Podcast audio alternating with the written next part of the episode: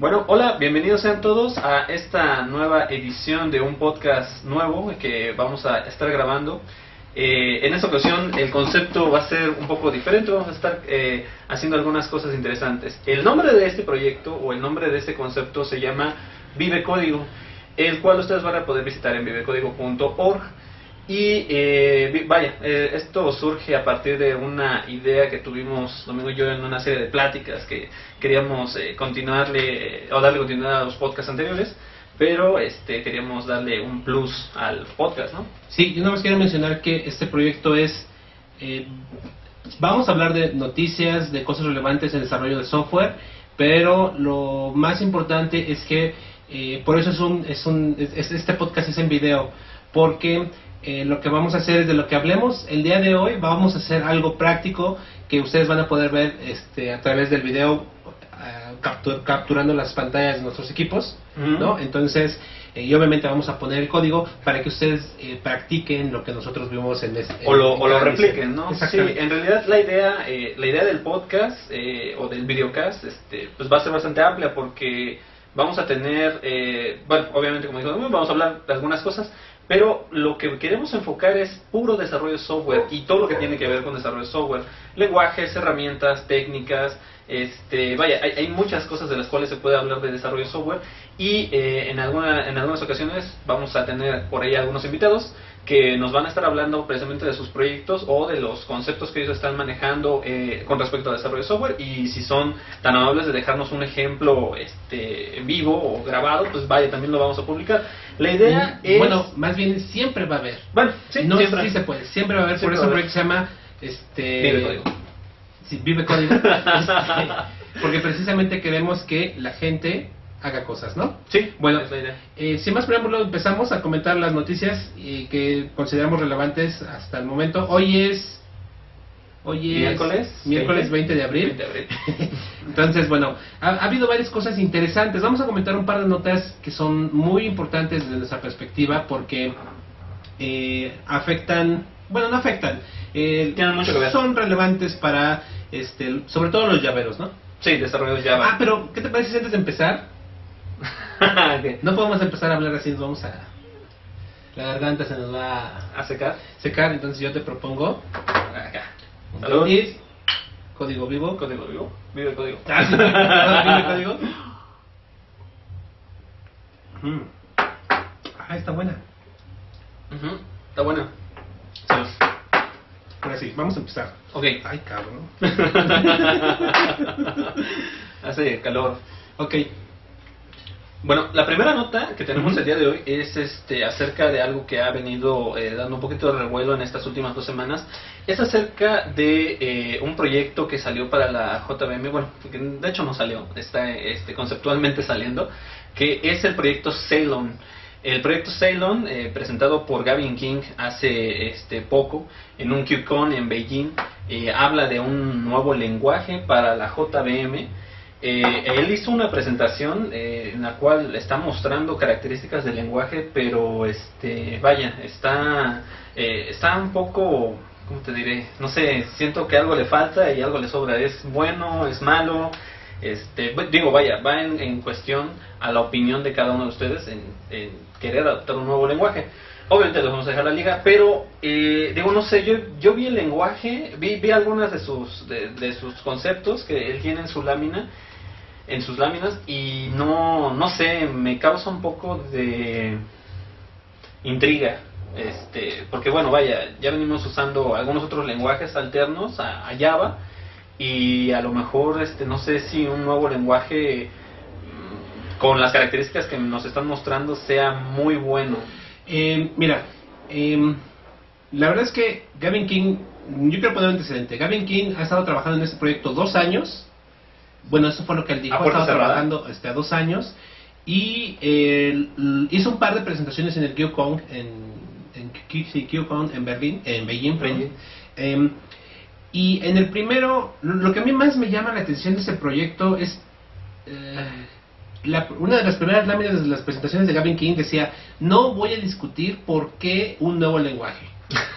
Sí. Entonces, este, como que desde entrada le decía, ok, te voy a presentar mi nuevo lenguaje, pero no te voy a decir por qué creo yo que es necesario un nuevo lenguaje para la JVM, cuando hay más de 200 en este momento y hay unos muy buenos como Scala y Groovy que deberían ser considerados. Bueno, Red Hat a final de cuentas puede gastar dinero En lo que quiera. Exacto, ¿no? Digo, todos los que usan JBoss le ayudan a eso. este, pero eh, creo yo que eh, no sé si sea necesario un nuevo lenguaje. Conociendo a JBoss es, ok, eh, ah, otra cosa importante del, del anuncio de, de Gavin King fue que dijo, hasta fines de... Ahorita no hay nada que puedas...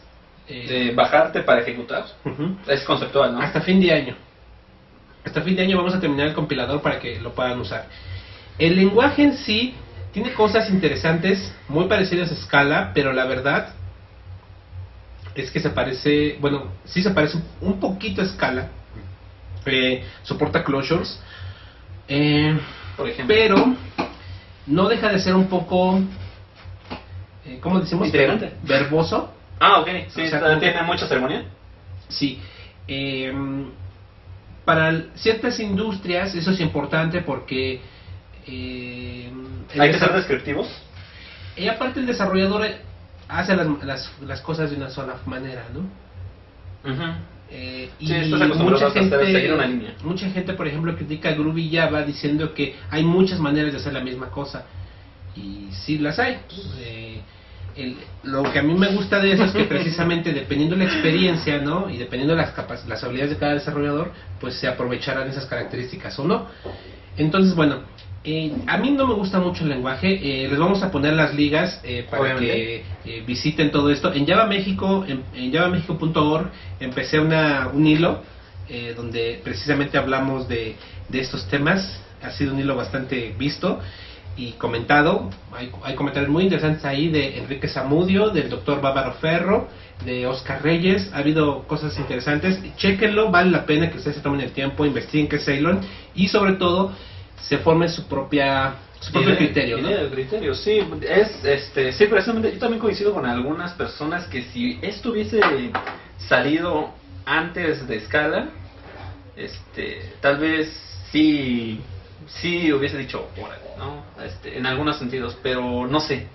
Este, ahora que ya tenemos Erlang o Scala o Groovy, este, vaya, yo creo que esa, esa línea es como una es como una línea este, lógica, ¿no? O sea, si eres un desarrollador Java, lógicamente, si quieres adoptar un lenguaje dinámico, pues adoptas Groovy. Si quieres a- adoptar un lenguaje funcional, Ujú. ahora pues adoptas Scala, ¿no? O lo que te guste. O, O Ceylon. lo, o lo que o lo que sepas, no, no, no importa.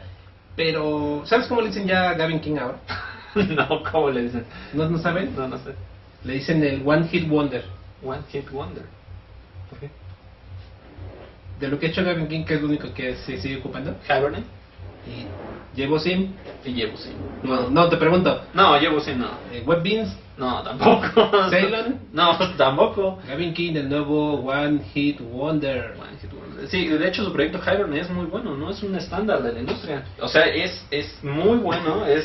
es- digo, a- a- vaya, no sé, a lo mejor con esto, este, Red Hat... Eh, híjole, no sé, ya hasta lo vi como un curso de certificación de Ceylon, este, no sé. Sí, o sea, es- es, muy interno, no Red. Hat te va a vender toda la máquina, toda la moto completa, ¿no? El lenguaje, herramientas. mm, Sí, es un negocio, es- está chido, está bien. eh, pero no sé si sea realmente. Pero eso no es lo feo, lo feo es que lo compran. Eh. Pero bueno, Va. hasta aquí con Ceylon, creo yo, vale la pena. Sí, les vamos a dejar las ligas, este, les vamos a dejar las ligas de InfoQ, que es donde eh, están eh, muchas de las notas que están comentadas, este, o que estamos comentando aquí, les vamos a dejar las, obviamente la liga de las presentaciones que él hizo, y sobre eso, pues vaya, eh, les recomendamos mucho que exploren eh, estas, estas dos presentaciones, sobre todo donde está describiendo el lenguaje, y pues cada quien se forme su criterio, ¿no? Sí, eso es Este, lo importante. Eso es lo importante. Digo, a lo mejor va a haber, va a haber quien lo ve bonito, ¿no? Sí, seguro. Entonces, este, digo, no sé, no, no sé, es- hay, hay cosas muy, muy amplias acá. Cloud Foundry.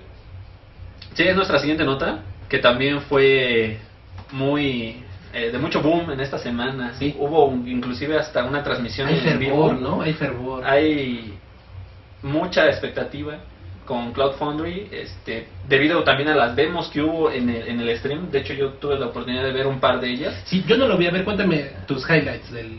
del- Híjole, pues de lo que yo alcancé a ver, este, le dan mucho poder a la línea de comando. O sea, este, con lo que ellos estaban haciendo, de lo que yo alcancé a ver, este, que tenían una aplicación eh, viva corriendo y ahí lo que sucedió fue que con un par de instrucciones de la línea de comando que ellos no, de alguna manera decían, bueno, no les pedimos que la entiendan totalmente, solamente que la aprecien y la observen. Este, pues ellos eh, hacían, escalaban su aplicación, ¿no? Creaban más instancias de, del, del donde estaba alojada la aplicación de una manera muy sencilla y muy eh, rápida, entre comillas, ¿no? Dándole espacio a la comando, la, la alargaban o la crecían y la achicaban a, a voluntad. Y lo interesante fue eh, la capacidad que le daban a cada uno de los elementos que nosotros actualmente estamos manejando, tanto a nivel de base de datos, como a nivel de frameworks, como a nivel este de, de wax infraestructuras, y lo que ellos van a estar eh, vendiendo para este o lo que ellos van a estar ofreciendo al mercado, ¿no? Que son nubes privadas, nubes públicas, micronubes, este, vaya, ese, ese tipo de cosas están bastante ¿Y también, interesantes. ¿Y también venden nubes ágiles? O sea, es que son los dos hypes, ¿no? Sí, sí, sí, sí. Eh, Ágil y Cloud. Entonces, Esta es como la común combinación es- fatal, ¿no? Y, y Cloud, Foundry, Cloud Foundry es la nube ágil, ¿no? Entonces, Es como. ¿También hay sí. nubes ágiles? No, pues quién sabe, eso no lo estaban vendiendo. Command Line no es ágil. ¿No es ágil? Hacen Pues. TDD de sus scripts. Y ya es. La oferta se ve bien, la oferta se ve eh, buena, digo, no sé qué tan... Bueno, tiene su mercado, obviamente, porque este hay, hay muchas tecnologías, soporta todo el ecosistema Java, y obviamente Spring y Grails. Lo padre, lo que a mí me gustó de Cloud Foundry es que no solamente se están enfocando a tecnología Java, ¿no? Ah, sí. También a Ruby, a Rails y a Node. Exactamente. O sea, sí están yendo por las startups. Sí. O sea, realmente Cloud, eh, sin buzzwords, así, sin bullshit, eh, sirve muy bien, ¿no? Eh, sobre todo para startups, empresas que no quieren gastar tanto dinero, o a lo mejor empresas que quieren empezar a probar qué onda, ¿no? No es tan caro, ¿no? ¿Estás de Sí, no, no, no es tan caro. Y si tú quieres exper- y si tú tienes un desarrollo con Rails, que es muy común en esta en esta época, o, o con Node, que es bastante novedoso, ¿no? Pues puedes hacer tus aplicaciones y treparlo ahí. Sí, sí. Entonces, es lo padre, no se están cerrando solamente a la plataforma Java y eh, particularmente a mí me parece que los desarrolladores Java estábamos olvidados para desplegar aplicaciones de juguete, ¿no? Teníamos eh, GAE, ¿no? El Google Engine. Ujú. pero la verdad es que está muy limitado, ¿no? Este, no puedes ocupar muchas clases del SDK de Java eh, y no sé. No, pues ya con, en una jaulita, con que ¿no? está muy limitado, o sea, con eso lo dices todo. O sea, no, no puedes hacer muchas cosas que a lo mejor si tuvieras una máquina totalmente tuya sí podrías hacer, ¿no? Que pu- pues, es la otra opción, ¿no? Amazon a través de EC2 este, tiene un plan de microinstancias que pues, te regala un año de, de, de instancia, ¿no? De- y, puede ser bueno. ¿Y Cloud Foundry es un frontend de EC2 o de la infraestructura de VMware? No estoy muy seguro. Creo que Cloud Foundry es un front. Híjole, yo tampoco estoy seguro. Porque yo me acuerdo que la primera Era, versión era un de front, era un de, de Amazon, yo recuerdo. Le dabas tus credenciales de Amazon y este y con eso pues tú hacías todo, sí, todo desde el Cloud Foundry. Ahora no sé exactamente, yo supondría que también puede ser un front, bueno, ni, ni tan front porque pues lo están manejando a línea de comando. Este no sé, no sé qué pensar ahí. Sería Bueno, un front es, o sea, un front no necesariamente Sí, no, no, no tiene que ser web, pero no sé O si sea, estás es como que manejando... interf- es la interfase, ¿no? Eso es este es un pass, ¿no? Sí, es un pass. Es totalmente un pass. Totalmente. Y La primera versión de Cloud Foundry no es Cloud Foundry no es nuevo, no tiene varios años de hecho. Eh, Chris Richardson De fue hecho, quien lo, lo creó. lo compró Spring Source. Exactamente. Chris Richardson así él solito agarró y hizo sus eh, eran de Maven sus sus tareas de Maven que podías hacer deployment automático Ah, a eh, utilizando obviamente el API de, de EC2 que está en Java. Eh, eso es interesante, ¿no? Sí. Este Amazon hizo su SDK para para su para sus aplicaciones en Java y obviamente se integró como un plugin de, de Maven, lo hizo Chris Richardson, hizo muchas cosas y Spring Source dijo, ah, ahí está el varo, ¿no? Ahí está el. Ahí está, ahí está el siguiente concepto. Lo Sí, compró está- y ahorita VMware, ¿no? Es lo Pues mismo. bueno, lo compra, lo compra, compra Bingwell Spring Source y automáticamente pues, es el paso lógico, ¿no? O sea, es- también tú eres propiedad mía. Mira, algo interesante que estoy viendo ahorita con Cloud Foundry es que tienen un Cloud Foundry Micro Cloud. Ay, cabrón. El Cloud Micro- Foundry Micro, Mi- Micro Cloud. Microcloud. Sí. Y así, Cloud Foundry Micro Cloud. Ok. O sea, do- cloud al principio y cloud al final. No, para que te quede claro de nube, ¿no? Em, está interesante porque tú te bajas una imagen de VMware Fusion o VMware, o VMware Player y lo corres en tu máquina local. Entonces es como si tuvieras la, la plataforma remota pero en local. Está interesante Sí, concepto, ¿no? Pero bueno, es eh, Cloud Foundry Micro Cloud. Microcloud. Está padre. Sí, de hecho está interesante porque, bueno, adicionalmente con los servicios, por ejemplo, que nos ofrece el desarrollador Java a través de Spring y Groovy Grails, obviamente, y Ruby y Rails y Node, eh, las bases de datos eh, o los sistemas de base de datos también están interesantes con My- MySQL, con Redis, bueno, los, bueno, no de base de datos, sino de persistencia o mecanismos de almacenamiento de datos, porque... Y ¿Por qué Mongo. le dices bases de datos a Redis y a MongoDB? Mira, hasta después se llama MongoDB Database. Bueno, porque, bueno, Es- no es es otra pelea. bueno, Redis y MongoDB, este, que también están disponibles dentro de eh, este pass que ustedes pueden levantar, ¿no? De hecho, también eh, hasta donde vi había una pequeña demo de cómo eh, ahí te podían mostrar qué sistema de almacenamiento podías usar tú al momento de levantar este tu instancia, ¿no? Mira, eh, de la duda, la versión anterior de Cloud Foundry corría solamente con Amazon Web Services, con esa infraestructura. La nueva Cloud Foundry que fue anunciado hace una semana, eh, dice, la iniciativa de Cloud Foundry, ¿no? Anunció el 12 de abril de 2011, ¿no? Es una plataforma, es un PaaS, es un Platform as a Service, eh, que permite a los clientes construir y desplegar aplicaciones en múltiples frameworks y en múltiples nubes. Entonces, no solamente en Amazon, seguramente utilizando también el, eh, la plataforma de VMware, porque VMware, con su Salesforce y todo eso, sí son de Salesforce, ¿no? Sí, como Pero imagínate cuántos servidores y servidores tienen. Entonces, trabajando en instancias. bueno, pruébenlo. Eh, yo no lo he probado directamente, pero tengo entendido que ha habido algunos problemas porque mucha gente ha querido usarlas ¿no? y obviamente no hay lugar. Eh, se tardan un poco en darle tu, acceso gratuito, es gratis por el momento, ¿no? Aprovechenlo. Este, y seguramente después va a ser de costo, pero vale la pena. Yo creo que es un servicio que vale la pena pagar por él. Eh, y pues a ver qué onda, ¿no? Sí, de hecho, eh, ju- junto con la entrada que les habíamos dejado, este, que, bueno, que les vamos a dejar, hay otra entrada también sobre el blog de Spring Source, donde ya están integrando la- esta parte de Cloud Foundry sobre el Spring Source Tool Suite. Entonces ya te ya tiene ahí este en el Spring Source Tool Suite la parte con la integración de Cloud Foundry con tus instancias. Algo que me llama la atención es precisamente lo que tú puedes hacer en tu configuración de Spring a través de eh, un nuevo esquema que ellos están eh, integrando a la parte del Application Context, que es el esquema de Cloud, ¿no? Nuevamente para que te quede claro. en donde tú, por ejemplo, este, trabajas en tu base de datos local, ¿no? Este, y tienes un, un bin de hacer, que hace referencia a tu data source, y después, para cuando lo subes a la nube, le pones cloud dos puntos data source, ¿no? Y ese esquema de base de datos es el que va a estar trabajando en tu aplicación. ¿no? Genial. O sea, es así, igual como lo, lo viene haciendo Spring, así de sencillo, ¿no? Estaría bueno que para próximos este, misiones hiciéramos uno de Cloud Foundry Una demo. desde el principio, ¿no? ¿Cómo creamos la instancia de una aplicación? Una aplicación Grace, ¿no? Hacemos algo aquí local y luego hacemos el de Ah, bueno, sí. la nube. Eso estaría bueno para que vieran cómo funciona todo, ¿no? A mí me gustaría una aplicación Spring. Digo, habrá, habrá que, sí. Lo que sea, ok. Vamos a ver, o, o escala, bueno, lo que sea. El chiste es que vean cómo se ocupa Cloud Foundry, ¿no? Ok. Sí, sí, sí, sí, sí. Sí, y digo, para, para que se animen. De hecho, este tiene, por ejemplo, de los esquemas que estoy viendo, tiene Cloud Data Source, que supondría yo que es un esquema de base de datos relacional como MySQL que proveen, o Cloud 2. Mongo, o Cloud Redis Connection Factory, ¿no? Para que tú hagas distinción. Todos esos detalles los podemos ver, obviamente a más detalle, yo creo que en un futuro podcast. Sí, ¿no? está, e- eso Sí. está bastante interesante. Está muy interesante. Seguro.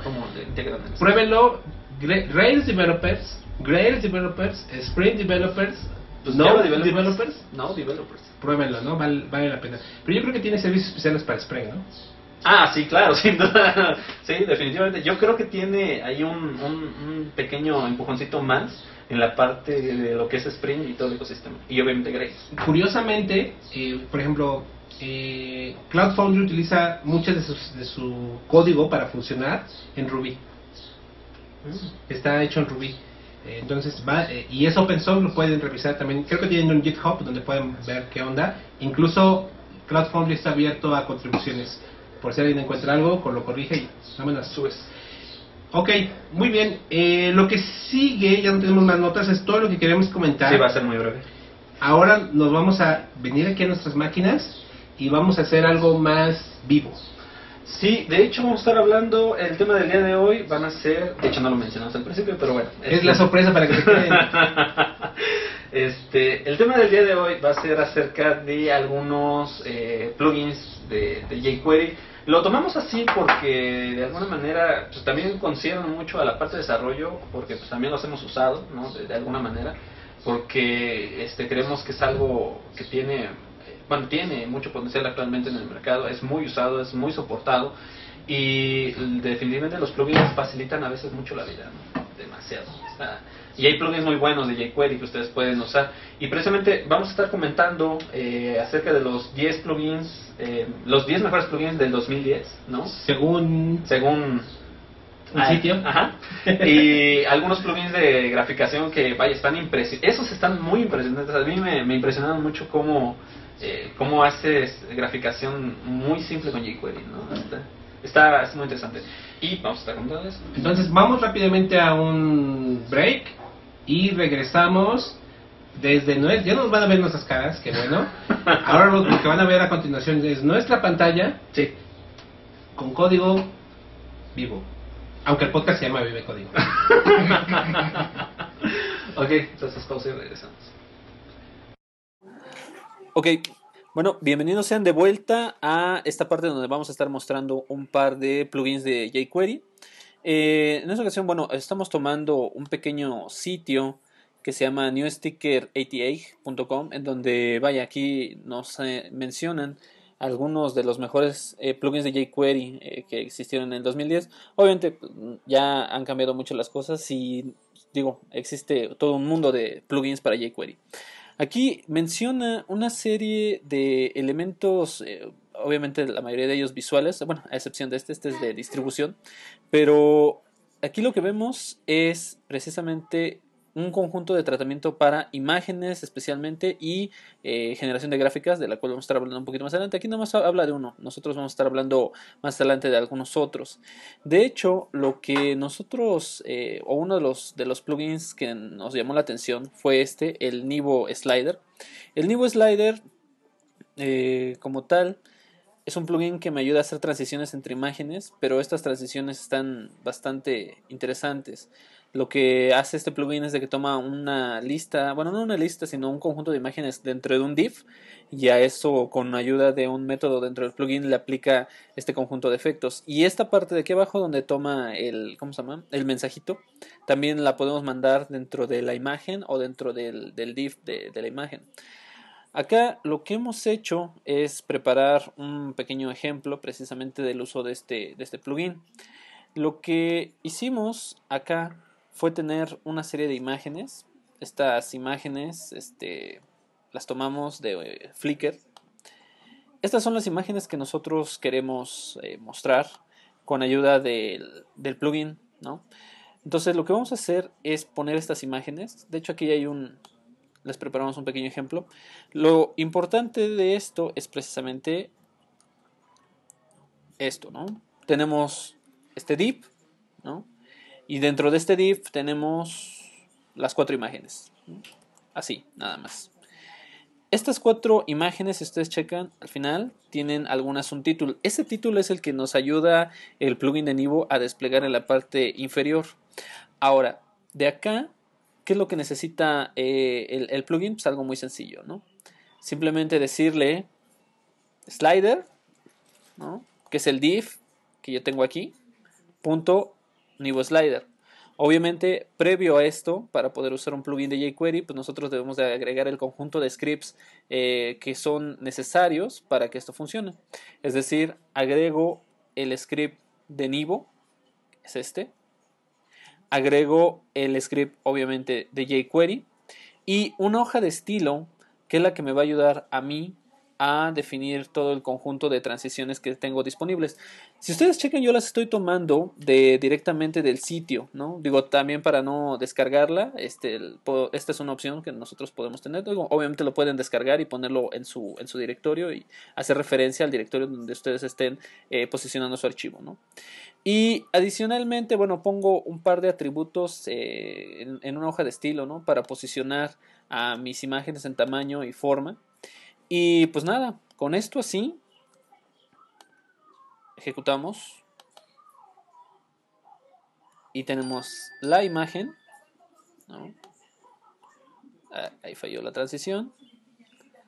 Pero si checan, la transición se ejecuta y aquí abajo aparece el mensaje que nosotros tenemos como título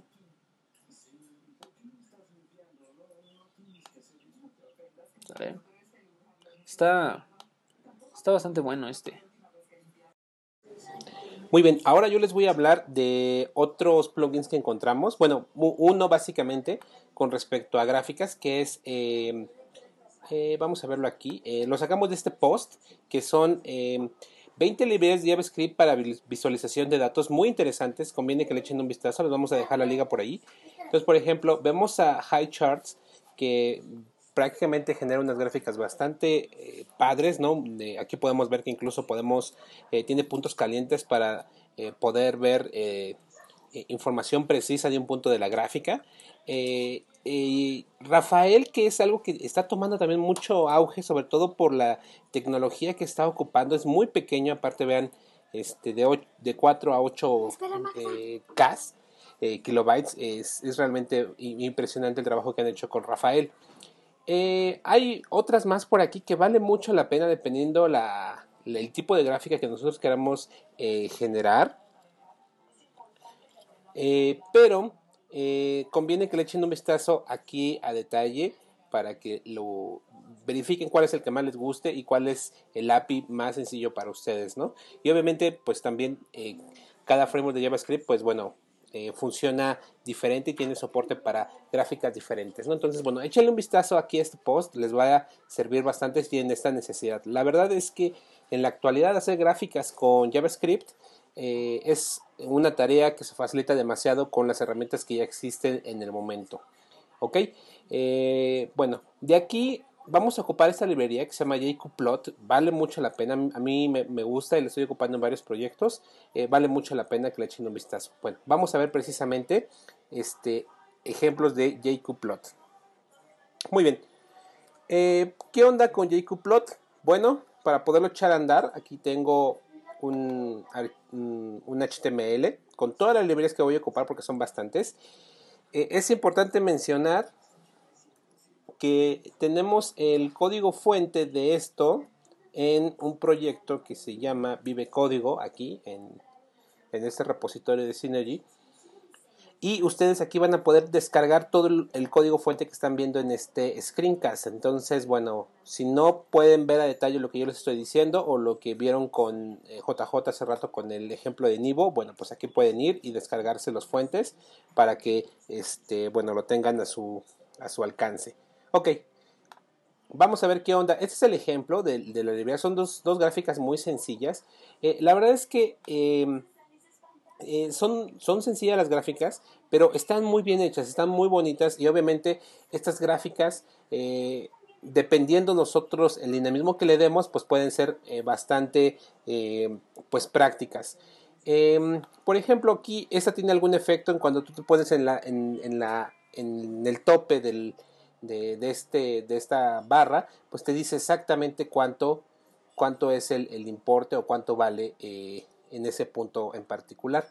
Para lograr esos efectos que están interesantes, bueno, sí hay un poquito de trabajo que hay que realizar y básicamente todo empieza por poner el JavaScript de jQuery. Ok, tenemos que traérnoslo, al final ese es el primero. Eh, aquí también nos estamos trayendo un CSS de jQplot y también nos vamos a traer un montón de librerías de jQplot. La principal es esta, la primerita, esta que se llama Eh, ese es un plugin de jQuery que se llama precisamente jQplot. Y jQplot a su vez, pues bueno, para que pueda pintar ciertas características de las gráficas, como el border renderer, o la gráfica de Py, o el renderer de eh, ejes con categorías, o este de highlighter que, eh, bueno, ah, cuando ustedes puedan ver a detalle de lo que se trata eh, jQplot, eh, vamos a ver, aquí hay unos demos. Mm, aquí en los ejemplos. Ah, ¿Dónde estará? Aquí está el highlighter, el data point highlighter. Y bueno, vean, cuando ustedes se ponen en un punto en particular de la gráfica, pues bueno, les puede decir esa, esa información. La verdad es que vale mucho la pena. El JavaScript que ustedes tienen que hacer es muy sencillo y como funciona jQplot es muy simple. Ustedes tienen que proveerle una serie de datos. Básicamente esa serie de datos son prácticamente mapas, ¿no? Eh, una lista de mapas en el cual pues bueno la llave pues es digamos un eje el G de las X y el valor es el eje de las Y bueno en el caso de que estemos hablando de una gráfica de barras prácticamente así funciona jQplot ustedes de alguna manera juntan eh, una serie de datos o de información que esto puede venir del servidor por una llamada de Ajax o como ustedes gusten y después utilizan una llamada precisamente, ay, perdón, precisamente al, al, API de jQplot simple y sencillamente indicando cuál es el div en el cual ustedes van a pintar la gráfica y obviamente toda la personalización de la gráfica que es relativamente sencilla. Es todo lo que ustedes tienen que hacer eh, vean acá, por ejemplo, este hace un tracking de dónde está posicionado su, el mouse, ¿no? Y cuánto, en este caso, por ejemplo, podemos ver en el eje de las X las fechas y en el eje de las Y, pues una cantidad de importe. Pues, también está interesante por si quieren eh, ponerle mucho eh, detalle a su gráfica. ¿Qué más hay por acá? Mm, por ejemplo, el zooming. Este está muy padre porque ustedes dicen, ok, esta gráfica pues sí se ve padre, ¿no? Pero ¿qué tal si hay muchos cambios como en este punto de aquí? Bueno, ustedes pueden seleccionar un área y al momento de que la sueltan se hace un zoom en esa área que ustedes seleccionaron. Entonces pueden ver más a detalle de qué se trata eh, eh, en ese punto. ¿no? Esto para los usuarios pues es, muy valioso. ¿no? Y obviamente pueden regresar el zoom a como estaba originalmente. O como aquí, ¿no? que no se, no se aprecia muy bien qué onda, pues bueno, ahí lo pueden regresar. ¿no? Entonces está bastante interesante. Y vean el, el JavaScript necesario. Es realmente muy, muy sencillo. Eh, esa también es otro, otro zoom, ¿no? Por ejemplo, el zoom trabaja en múltiples ejes, también lo pueden aplicar, ¿no? Por ejemplo, funciona bastante bien. Eh, ¿Qué más con jQplot? Algo que me gusta por acá. Bueno, este de el texto que se puede rotar sobre los ejes, ¿no? O sea, lo pueden, eh, por si no cabe el texto, lo pueden rotar para que quepa y se ve bastante bien. Y obviamente ustedes pueden combinar esto pues con zoom y con el highlighting y un montón de cosas. Al final o por ejemplo aquí, ¿no? Pueden meter una gráfica de barras con una gráfica de puntos y incluso hay diferentes eh, dimensiones, ¿no? De hecho aquí estamos graficando cuatro dimensiones a la vez, ¿no? Eso está bastante interesante. Bueno, vamos a nuestro ejemplo que tenemos preparado por acá. Eh, me traigo primero todas las librerías de, de jQplot. Ustedes, eh, igual aquí nos estamos trayendo todas las librerías del sitio original. Y a veces lo recomendable es tenerlo en su propia máquina, por ejemplo. Y después, realmente el JavaScript es muy sencillo. La verdad es que esto es este. Eh, llega raya en el, en el, ridículo, porque es muy, muy sencillo. vamos a ver. Vamos a hacer esto un poquito más grande para que se note. Muy bien. Yo por, aquí, por ejemplo, ya que me traje las librerías de JavaScript, lo que tengo acá es una función de inicialización de mi, de mi, de mi, bueno, cuando se carga mi HTML, esta función se ejecuta una vez que está totalmente cargado y tengo prácticamente aquí cargados los datos, la serie de datos que yo voy a graficar, ¿no? El eje de las X, bueno, el eje de las X, perdón, en este caso son los, eh, los nombres de, algunos cursos y los nombres de las Y, digamos, cierto número asociado a esos cursos. Y después lo único que tengo que hacer es con un selector de jQuery que estoy prácticamente diciéndole aquí, estoy diciendo, ¿sabes qué? Vas a graficar en un div que se llama chart1 y lo que vas a graficar, pues bueno, es la serie número 1. Y más adelante, por ejemplo, le voy a agregar un, eh, bueno, a esta serie le voy a poner un renderer que va a ser de tipo, de, un, un, un, un renderer de barras, una gráfica de barras, vaya. Y le voy a decir que pinte eh, las etiquetas. Eh, a su vez voy a agregar un eje y ese eje es un eje que va, este, igual, es un Category Access Renderer y los datos que va a pintar ahí pues son los ticks que yo le estoy eh, llenando en la parte este, principal. Al final le digo que bueno, que bueno, aquí le estoy diciendo que me lo resalte y prácticamente es todo lo que tengo que hacer. Lo que me gusta mucho de Plot es que tú prácticamente describes cómo quieres tu gráfica, o sea, no te preocupas por cómo, se, por cómo hacer la gráfica, simplemente describes los atributos que va a tener. Eh, parece, esto se parece mucho a un DSL prácticamente. Bien, aquí hay otra pequeña, la, esta es la gráfica de barras, ¿no? Y aquí voy a poner otra gráfica de pie, una gráfica de, de pastel o de torta, como le dicen en España. Eh, igual, tengo una serie de datos, ¿no? Que voy a pintar. Igual, de igual manera, le estoy diciendo aquí, bueno, aquí hay un, un evento. Esto está padre de, JPlot, eh, de, de JQplot, porque tú le puedes asociar eventos. Eh, no sé si recuerdan hace rato cuando hicimos el zoom in, bueno, el, el, el zoom in y el zoom out eh, de la gráfica, pues eso básicamente eventos, ¿no? O sea, detectas cuando das clic y cuando lo sueltas. Es prácticamente lo que yo estoy haciendo aquí, ¿no? Bueno, y finalmente, nuestro HTML es sumamente pequeño, ¿no? Prácticamente son los dos dips. El primer dip es en dónde está la gráfica de, de barras y eh, la gráfica de pastel. Y esto, como se ve en el navegador, pues es de esta manera, ¿no? Aquí vemos, aquí vemos la gráfica de barras con los datos que yo le dije que pintara. Y aquí está la gráfica de pastel. Entonces, bueno, vale la pena mucho que le echen un vistazo a eh, JQplot, pero también, pues bueno, eh, hay muchísimas otras librerías de eh, graficación. La verdad es que está creciendo muchísimo. Eh, ustedes las pueden revisar y usar la que más les agrade. Bueno, creo que ya es ¿Todo? todo por esta emisión. Muchísimas gracias. Y bueno, nos vemos en la próxima. Hasta luego.